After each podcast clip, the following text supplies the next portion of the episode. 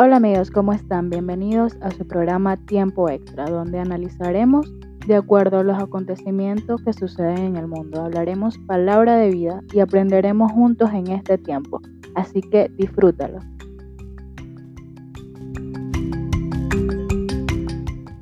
Hola amigos, ¿qué tal? Bienvenidos a este programa Tiempo extra, ya estamos por el sexto episodio con un tema súper interesante, el cual titulamos Animados para animar. Y hoy tenemos una amiga y predicadora muy especial para nosotros, que es de acá de República Dominicana, específicamente Santo Domingo, Santo Domingo Norte, ¿verdad? No sé si, sí, bueno. Bueno, en fin, sin más preámbulos y sin mucha cosa, porque ya sabe que es especial. Le damos la bienvenida a Angelina. Eh, bueno, yo me estoy acostumbrando como que a ese nombre porque en realidad no sabía que se llamaba así. Me enteré no hace mucho. Entonces ahí me estoy adaptando. Entonces, bienvenida. El espacio es todo tuyo. Muchas gracias. Dios te bendiga. Bendiciones para todos los que de diferentes plataformas nos están escuchando. Yo más que feliz y encantada de poder compartir con cada uno de ustedes. De verdad que el cariño es mutuo porque tanto mi esposo como yo te apreciamos bastante a ti y a tu familia y para mí de verdad que es un placer. Sí, me conocías como Mildred. Ajá. Lo que pasa es que mi nombre completo es Mildred Angelina, entonces okay. quizás me encuentres un poquito extraña. Ok, ok. Sí, a mí me, yo como que, Angelina, yo, ok. sí, es normal, es normal. Bueno, entonces sé que tienes algo de Dios para darnos y nada, este tiempo es tuyo. Sí, de verdad que el tema bajo el cual vamos a estar compartiendo con, contigo y con todo tu público es Animados para Animar. Es un tema que me gustó bastante, me enamoré desde el primer día en que me contactaste para que tratemos de este tema, porque es un tema con el cual me identifico mucho como joven porque a lo largo de la vida, a lo largo de la vida de las personas, a nosotros los seres humanos, valga la redundancia, muchas veces presentamos ese, ese estado, ese sentimiento de desánimo, nos sentimos decaídos por alguna situación, por algún problema que nos pasa, por alguna respuesta que necesitamos recibir de Dios, pero que no es el tiempo todavía de recibir palabra. Entonces, esto nos lleva muchas veces a estar desanimados, a estar recaídos y a veces como que no queremos hacer las cosas mismo sentimiento donde estamos.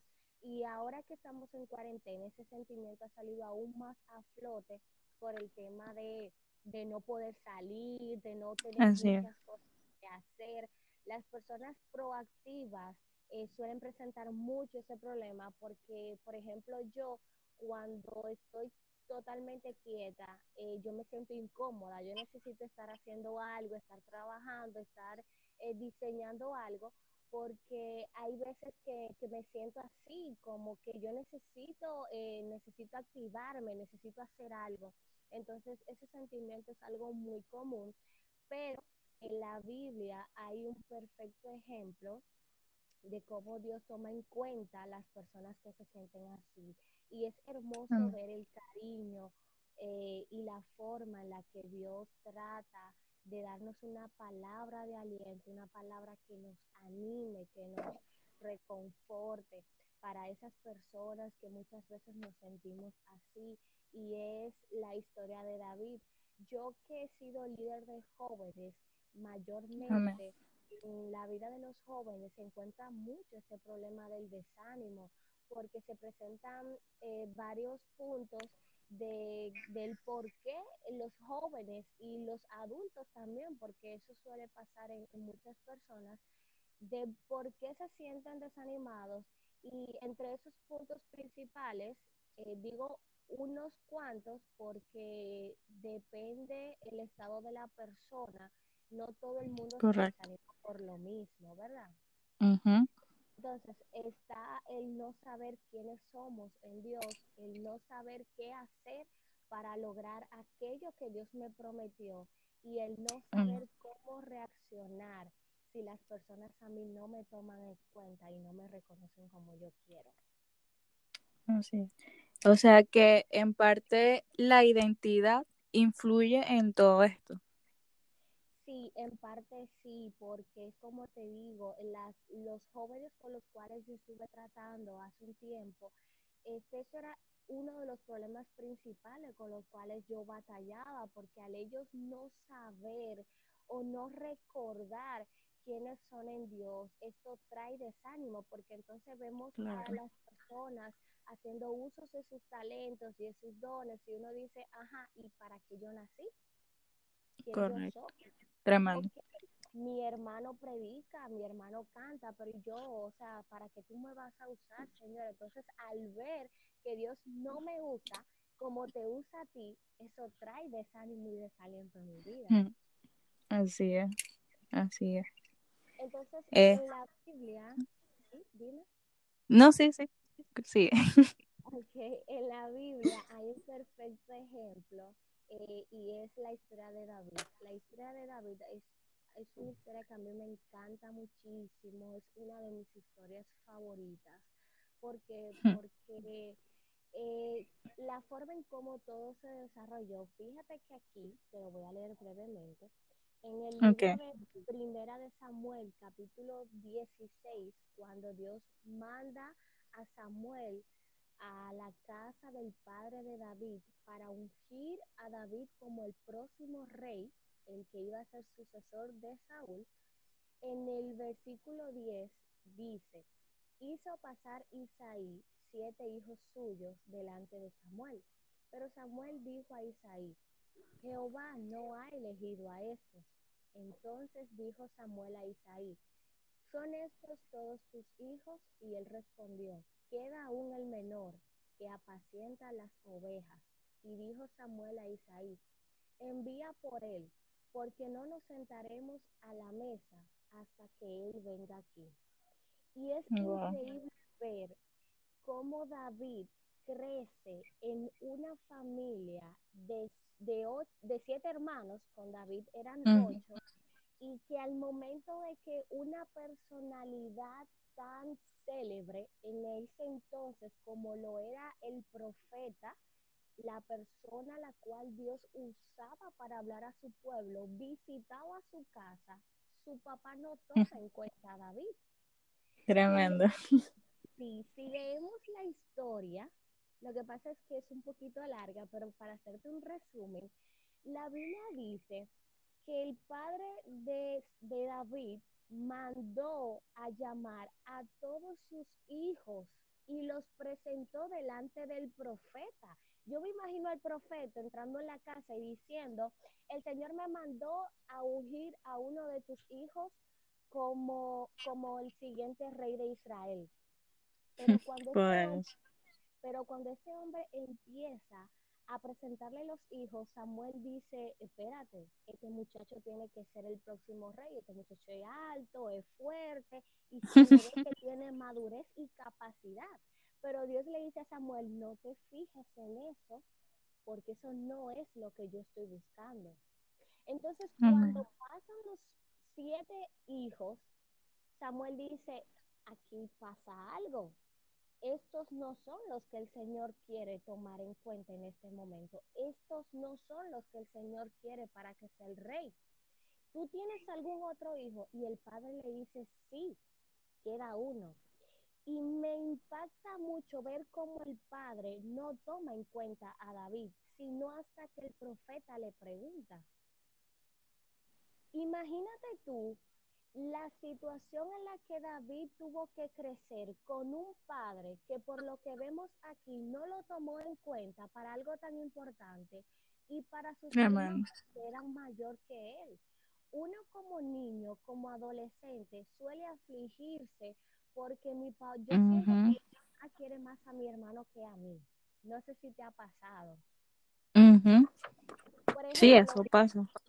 Sí, por ejemplo, cuando yo soy la mayor, nosotros somos dos hermanos, y cuando mi hermanito nació, yo recuerdo que yo le dije a mi mamá, tú no me quieres, porque tú quieres más a mi hermano que a mí, porque tú tienes, tú pasas más tiempo con mi hermano que conmigo. Y mami tuvo que sentarse y explicarme. Pero este hombre, a pesar de que David era el menor y los niños pequeños son los que más se, se más tiempo requieren, este hombre no lo tomó en cuenta. Y sin embargo, David tuvo que crecer con esto. Pero David tenía algo que a mí me encanta y es que David no permitía que la situación que él tenía en su familia fuera la situación que determinara su relación con Dios. Amén. Sí, podríamos, podríamos decir que, que en ciertas formas, o sea, eh, David siempre estuvo conectado y al estar conectado, él tenía esa identidad porque vemos que Dios es nuestro mayor animador en todo, porque Él siempre nos está animando a, a las cosas, pues en, en, cuanto a su propósito y, e incluso eh, secularmente también. Sí, y tocaste un punto muy importante. El estar siempre conectado con Dios nos va a garantizar una relación más estrecha con Él y por ende las cosas del mundo, aunque nos lleguen a afectar, no permitiremos que eso cambie nuestro estado, porque es como tú dijiste, nuestro mayor soporte y nuestra mayor fortaleza es Dios. Amén.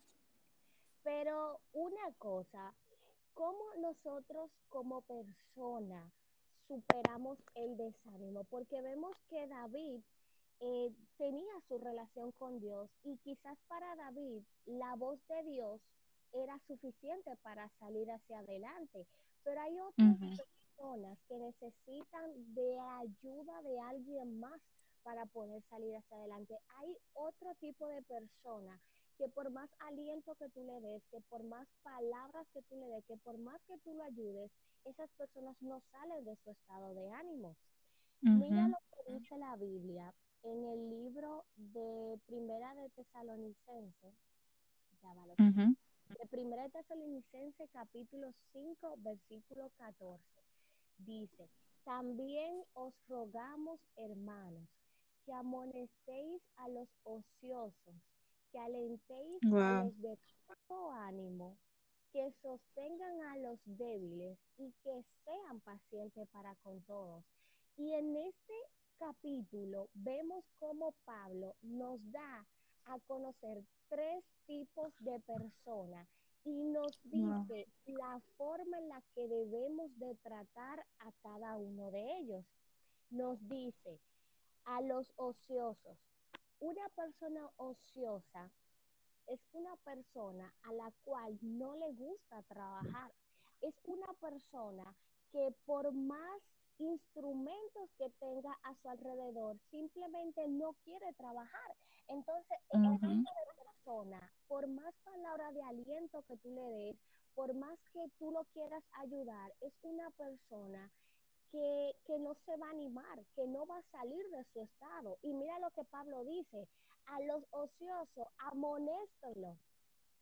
Es decir, ese tipo de persona, las palabras de aliento no son suficientes. Ustedes tienen que corregirlos, tienen que reprenderlos, tienen que sentarse a hablar con ellos y enseñarles que eso está mal para que ellos puedan hacerlo bien y puedan trabajar.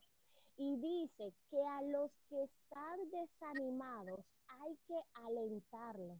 Las personas con poco ánimo fíjate tú, son las personas que se sienten fracasados, son las personas que, vamos a ponerte un caso muy, muy común en, en las personas, una persona que es súper inteligente, súper capacitada, súper capaz, pero que por cosas de la vida no tiene trabajo, ha regado currículum, ha llamado a personas, ha contactado relaciones, y no nada le funciona. Entonces, esa persona se frustra, se siente fracasado animados.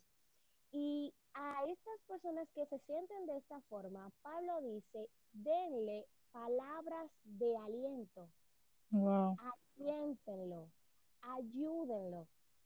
Yo en estos días he estado tratando con una con unas cuantas personas que me han escrito y me escribió una en particular y me dijo, Angelina, yo no estoy orando, mi relación con Dios no es la misma, yo me siento triste, yo necesito cambiar, yo necesito ser una persona diferente.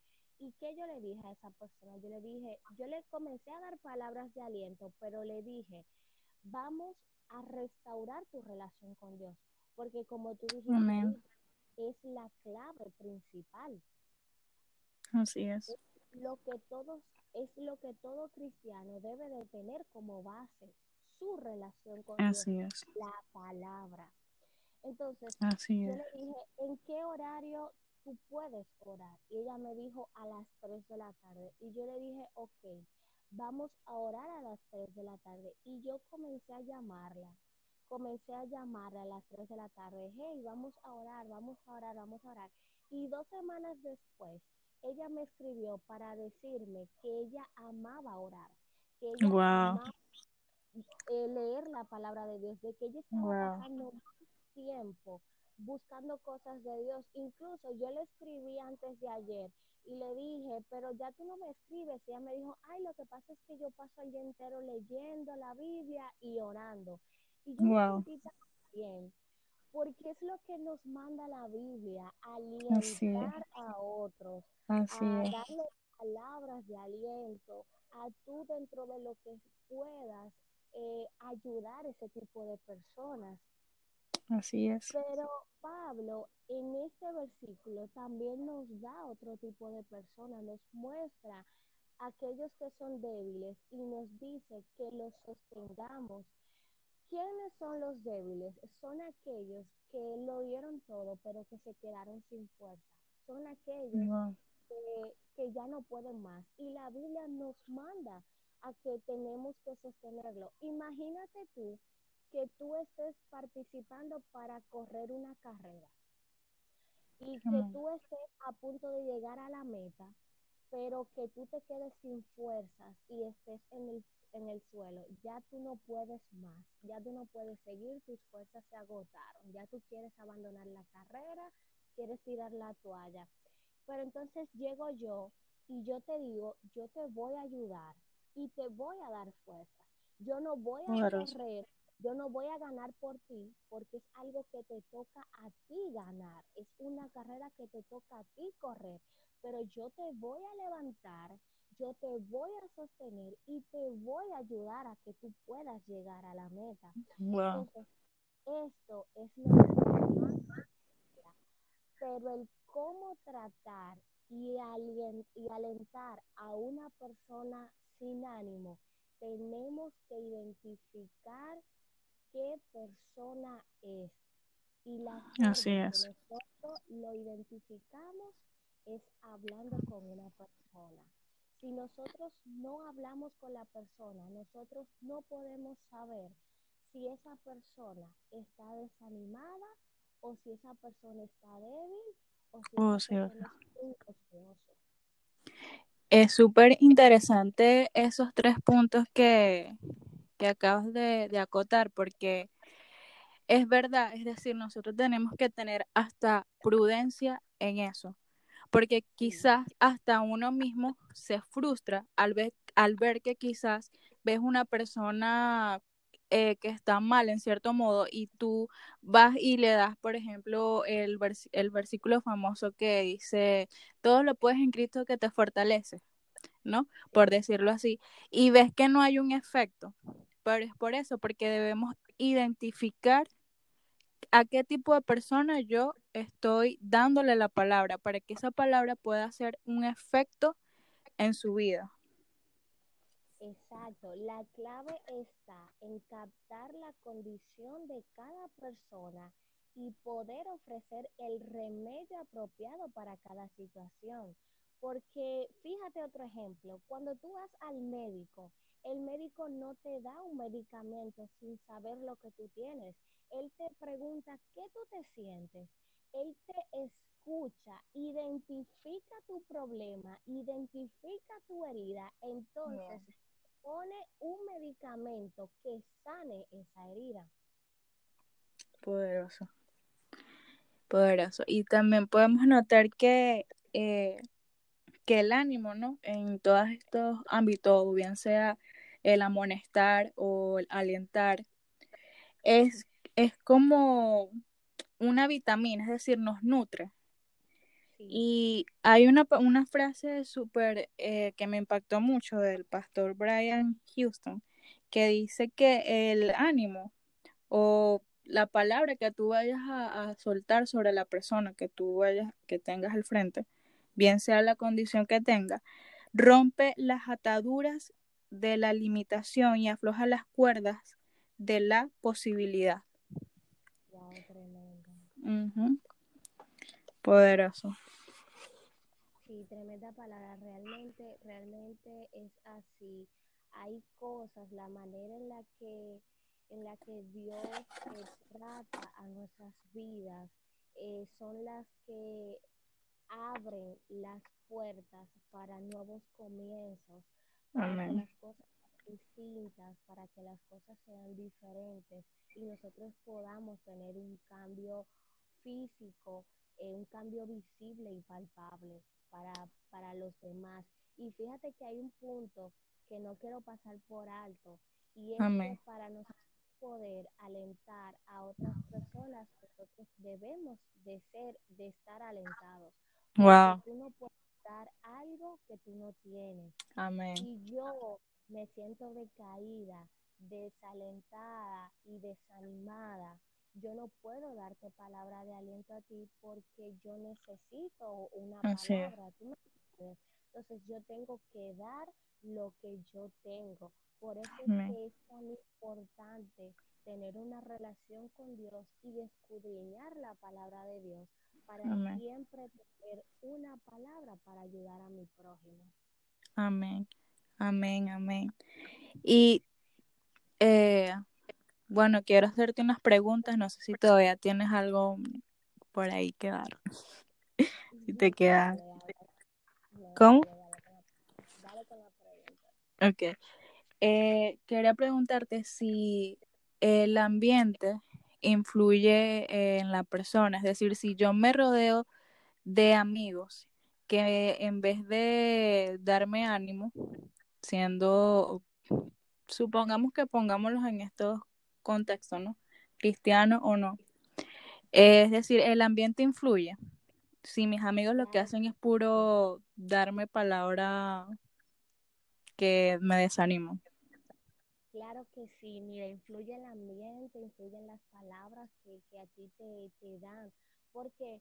Porque tú pusiste el caso de un ambiente no cristiano, tú siendo una persona cristiana, fíjate que es como el agua y el aceite, como la luz y la ciela. Las personas que no son cristianas siempre van a estar eh, diciéndote que tú estás, por ejemplo, eh, normalmente yo siempre he escuchado personas que me dicen, tú estás malgastando tu tiempo en la iglesia, tú estás perdiendo tu juventud en la iglesia, tú te estás perdiendo de los placeres más hermosos del mundo. Entonces son palabras que si tú no estás firme en el Señor, si tú no estás eh, firme eh, en tu relación con Dios, son palabras que te pueden desanimar. Porque tú te mirar al espejo y tú vas a decir, wow, es verdad, yo soy demasiado joven para buscar de Cristo. Así es.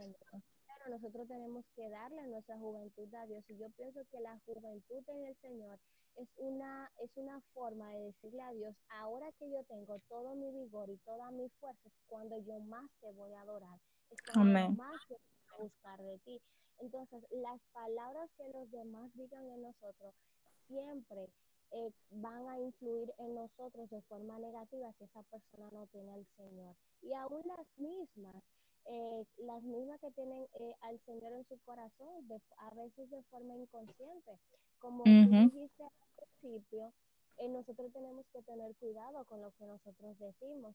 Porque, por ejemplo, un simple, eh, un simple, eh, tú estás muy delgada o tú estás muy gorda, es algo que puede herir tus sentimientos y puede Correcto. Eh, hacerte sentir desanimada. Entonces, si tú no estás seguro de ti mismo, seguro de lo que Dios dijo que tú eras y tú no te amas tú tal como el Señor te ama, porque el Señor te ama siendo tú, no importa si tú eres alta, flaca, gorda, eh, si tú eres eh, morenita, indiecita, cabello largo, cabello corto, el Señor te ama tal y como eres, o sea, tú eres una creación del Señor perfecta.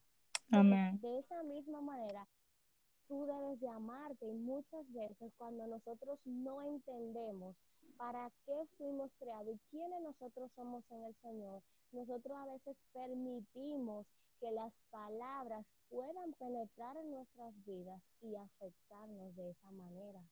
Amén.